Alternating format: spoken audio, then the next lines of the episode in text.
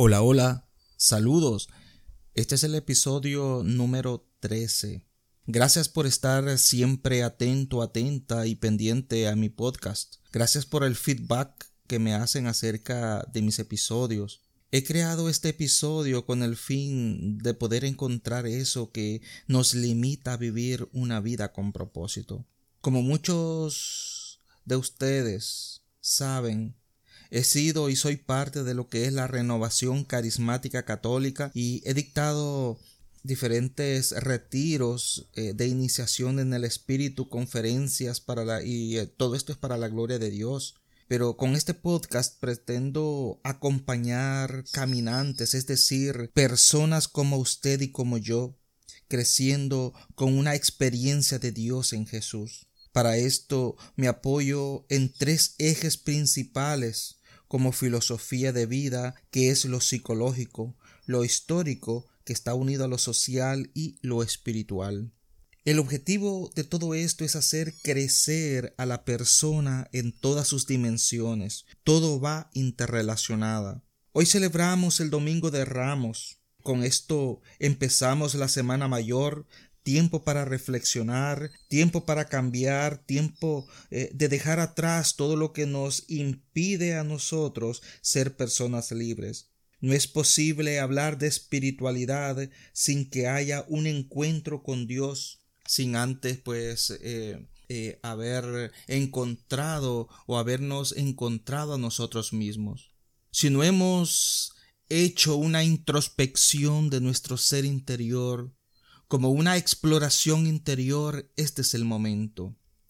Este es el momento, esta es la semana en el cual nosotros podemos, podemos reflexionar, podemos meditar, podemos entrar a esa profundidad de espíritu para poder nosotros encontrarnos interiormente.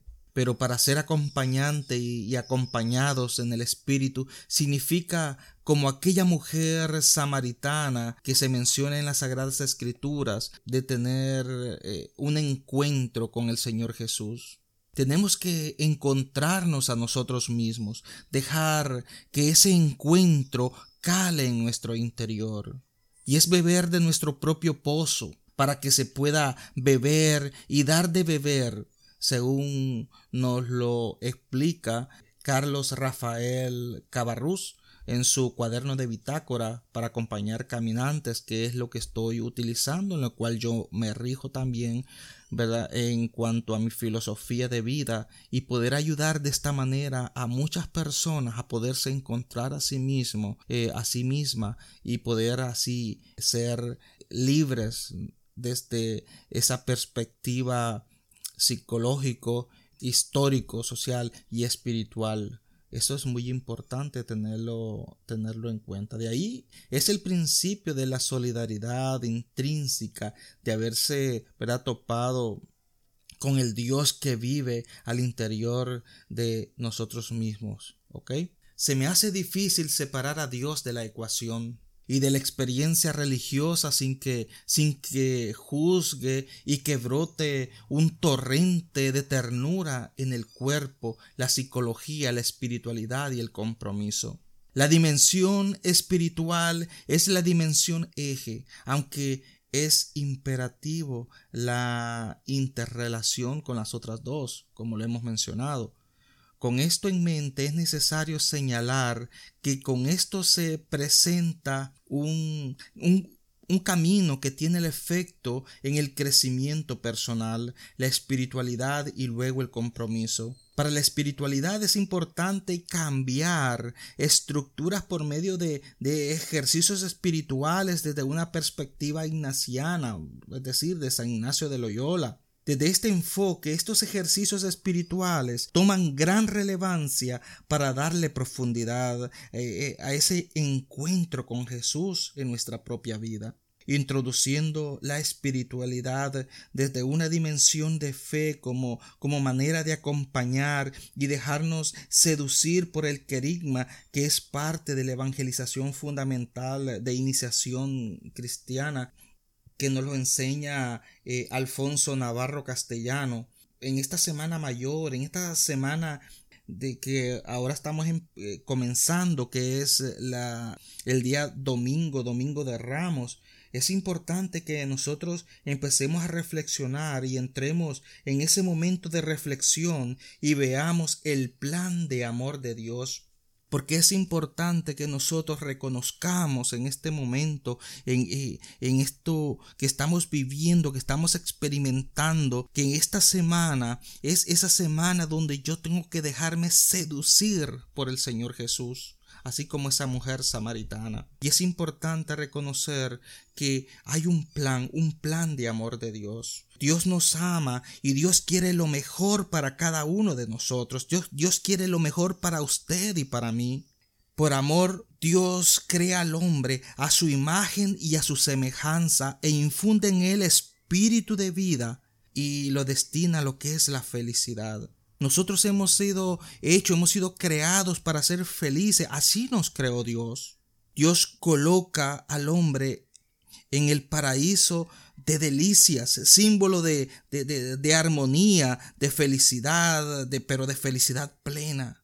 El hombre puede gozar de toda la creación, dominar a todo cuanto existe sobre la tierra y es invitado a una relación personal con el Creador. El hombre se comunica con Dios con, con toda espontaneidad y, plena libertad porque reconoce que Dios es su creador, Dios es su Señor. Y como consecuencia de esta comunión íntima con Dios, todo es armonía, todo es equilibrio, todo es felicidad.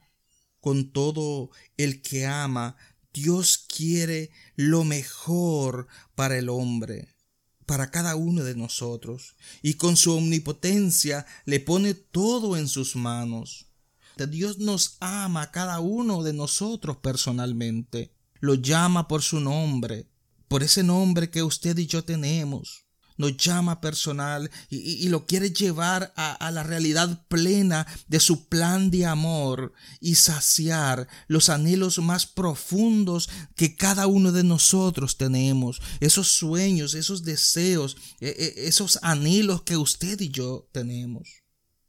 Dios te ama a ti personalmente, como, como si no hubiera nadie más en el mundo. En Isaías 43, eh, versículos 5 y 6 dice, Así dice Yahvé tu creador, no temas, te he llamado por tu nombre, tú eres mío, eres precioso a mis ojos, eres estimado, y yo te amo, no temas que yo estoy contigo. Así nos ama Dios, así nos ama nuestro Señor, así nos ama el Creador del universo. No temas cuántas situaciones nosotros hemos pasado, cuántas cuántos momentos difíciles hemos estado pasando, cuántas experiencias nosotros hemos estado pasando. Y nos sentimos que no valemos nada, nos sentimos que nos han rechazado, nos sentimos como un cero a la izquierda, como decimos por ahí. Sin embargo, ante toda esa experiencia que nosotros hemos tenido, Dios nuestro Creador nos dice, no temas, te he llamado por tu nombre, tú eres mío, eres precioso a mis ojos, eres estimado, yo te amo, no temas que yo estoy contigo. Si nosotros fuéramos a Jeremías capítulo 31 versículo 3 nos dice, con amor eterno te he amado, por eso he reservado gracia para ti. ¿Qué precio? ¿Qué, qué precio? Con, ¿Con qué precio nosotros hemos sido comprados? A precio de sangre nosotros, usted y yo hemos sido comprados. Valemos mucho. Por lo tanto, a veces nosotros nos desvaloramos. Creemos que no valemos nada por esas, por esas experiencias que nosotros hemos tenido. Pero Dios nos dice, con amor eterno te he amado. Estas palabras de ternura por parte de Dios deben penetrar lo más profundo de nuestro corazón y transformar nuestras vidas. Aún habiendo pecado, habiendo cometido todo lo que nosotros hemos cometido, que a lo mejor pensemos que no somos dignos de, de, hacernos llamar hijos de Dios, aún habiendo pecado, habiendo cometido cualquier situación, habiendo rechazado a Dios, Él no nos abandona. Expulsado del paraíso, el hombre sale con una promesa de redención. En la destrucción universal se le ofrece el arca de salvación. Me gusta lo que dice Isaías 49:15. ¿Acaso olvida una mujer a su niño de pecho sin compadecerse del hijo de sus entrañas? Pues aunque ellas llegasen a olvidar, yo no te olvidaré. Isaías 43, 3 dice, Yo soy Yahvé tu Dios, el Santo de Israel, tu Salvador. En esta Semana Mayor que estamos dando inicio con este día, Domingo de Ramo, es importante ver cuán grande es el amor de Dios para con cada uno de nosotros. Hay un plan grande de Dios para cada uno de nosotros. En Isaías 54:10 nos sigue diciendo, los montes se correrán y las colinas se moverán, mas mi amor de tu lado no se apartará jamás y mi alianza de paz no se moverá. Dios es siempre fiel, porque su amor no tiene fin. Repiten una y otra vez los salmos que grande es la misericordia de Dios. El eco de estas palabras que nosotros escuchamos en los salmos debe estar resonando también en nuestro corazón. Dios es siempre fiel y siempre toma la iniciativa, no solo para la creación de la nada, sino también para la salvación después del pecado. El hombre a través del tiempo ha, roto con Dios y dejó de cumplir eh, su parte en, la, en esa alianza. Sin embargo, Dios interviene de nuevo y restaura la creación y su imagen desfigurada en el hombre. Por lo tanto, nosotros hemos escuchado en el Evangelio de San Juan capítulo 3 versículo del 16 al 17 tanto amó Dios al mundo que dio a su único Hijo para que el que crea en Él no perezca, sino que tenga vida eterna. Porque Dios no ha enviado a su Hijo al mundo para condenar al mundo, sino para que el mundo se salve por él. Jesús le dijo a aquella mujer que iba a ser apedreada, yo tampoco te condeno. Ve y no peques más. En Romanos 5, 5 dice, el amor de Dios ha sido derramado en nuestros corazones por el Espíritu Santo que nos ha sido dado. Entonces, el amor de Dios se muestra a nosotros no solo en la creación, sino que ante todo en la regeneración, no solo en sacarnos de la, de, de la nada, sino ante todo en resucitarnos del pecado, haciéndonos criaturas nuevas por el nuevo nacimiento de Cristo Jesús. Y su amor personal, el Espíritu Santo, vínculo de amor y de unidad en la Trinidad, nos ha sido dado, ha sido derramado con plenitud en nuestros corazones. Porque el amor de Dios en nosotros tiene y se experimenta por la presencia y la acción del Espíritu Santo en el corazón del creyente. Mire, por más situaciones que hayamos tenido, por más pecados, que a veces nosotros creemos de que no somos dignos de perdón de lo que nosotros hemos hecho, Dios Padre ha querido enviar a su único Hijo Jesucristo a morir por cada uno de nosotros para que tengamos vida y para que la tengamos en abundancia. No importa lo que usted haya cometido, no importa las situaciones que usted haya pasado, Dios nos ama con amor eterno, Dios te ama con amor eterno. Y Dios quiere lo mejor para ti y te está haciendo un llamado. Este, este episodio ha sido hecho con este fin porque yo no puedo separar la espiritualidad de, de, de, de este caminar de todas estas cosas que nos puedan estar pasando o que podamos estar atravesando, el cual tiene influencia en nuestro ser. La espiritualidad es bien importante y por eso he querido en este episodio que no lo voy a editar, llegar a tu corazón, porque Dios está ahí, porque Dios tiene un plan de amor para con cada uno de nosotros. Si nosotros dejáramos penetrar esta verdad en nuestro corazón, bastaría para nosotros transformarnos. Dios quiere transformarnos a cada uno de nosotros. Dios quiere cambiarnos a cada uno de nosotros. Dios quiere que nosotros vengamos a Él por medio de Jesucristo. Que en esta Semana Mayor nosotros podamos encontrar esa verdad que es Jesucristo. Dios nos ama. Dios nos ama y Dios te ama a ti personalmente de una manera incondicional, porque dice Él que con amor eterno te he amado.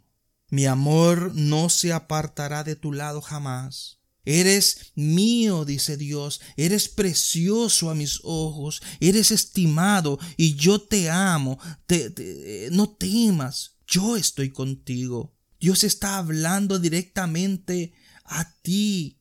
Te está hablando directamente a ti con estas palabras. Déjalas penetrar en tu corazón. En primera de Juan 4, capítulo 4, versículo 8 y 9 dice, Dios es amor, y en esto se manifiesta el amor que nos tiene, en que envió al mundo a su único Hijo para que tengamos vida y para que la tengamos en abundancia. ¿Cómo podremos nosotros experimentar ese amor de Dios y la vida abundante que Jesús nos está ofreciendo en este día, en este momento, en este domingo de ramos? ¿Por qué yo no experimento el amor de Dios? ¿Por qué no lo sentimos? ¿Por qué no lo experimentamos? ¿Qué idea nosotros tenemos de Dios según la experiencia religiosa en la vida de cada uno de nosotros? ¿Qué vivencias tiene usted en nuestra vida con respecto a nuestros padres? ¿Es positiva o negativa? ¿Qué vivencias? Dios tiene ese plan de amor para usted y para mí. Dios nos ama tanto. No importa lo que usted haya pasado, no importa lo que usted haya hecho, Dios te ama así como eres. Dios tiene un plan de amor. Dios quiere que le abras tu corazón y que con este plan de amor que Él tiene para tu vida, pueda restaurar tu vida, cambiar tu vida para que tu vida tenga propósito de ser. Dios te bendiga.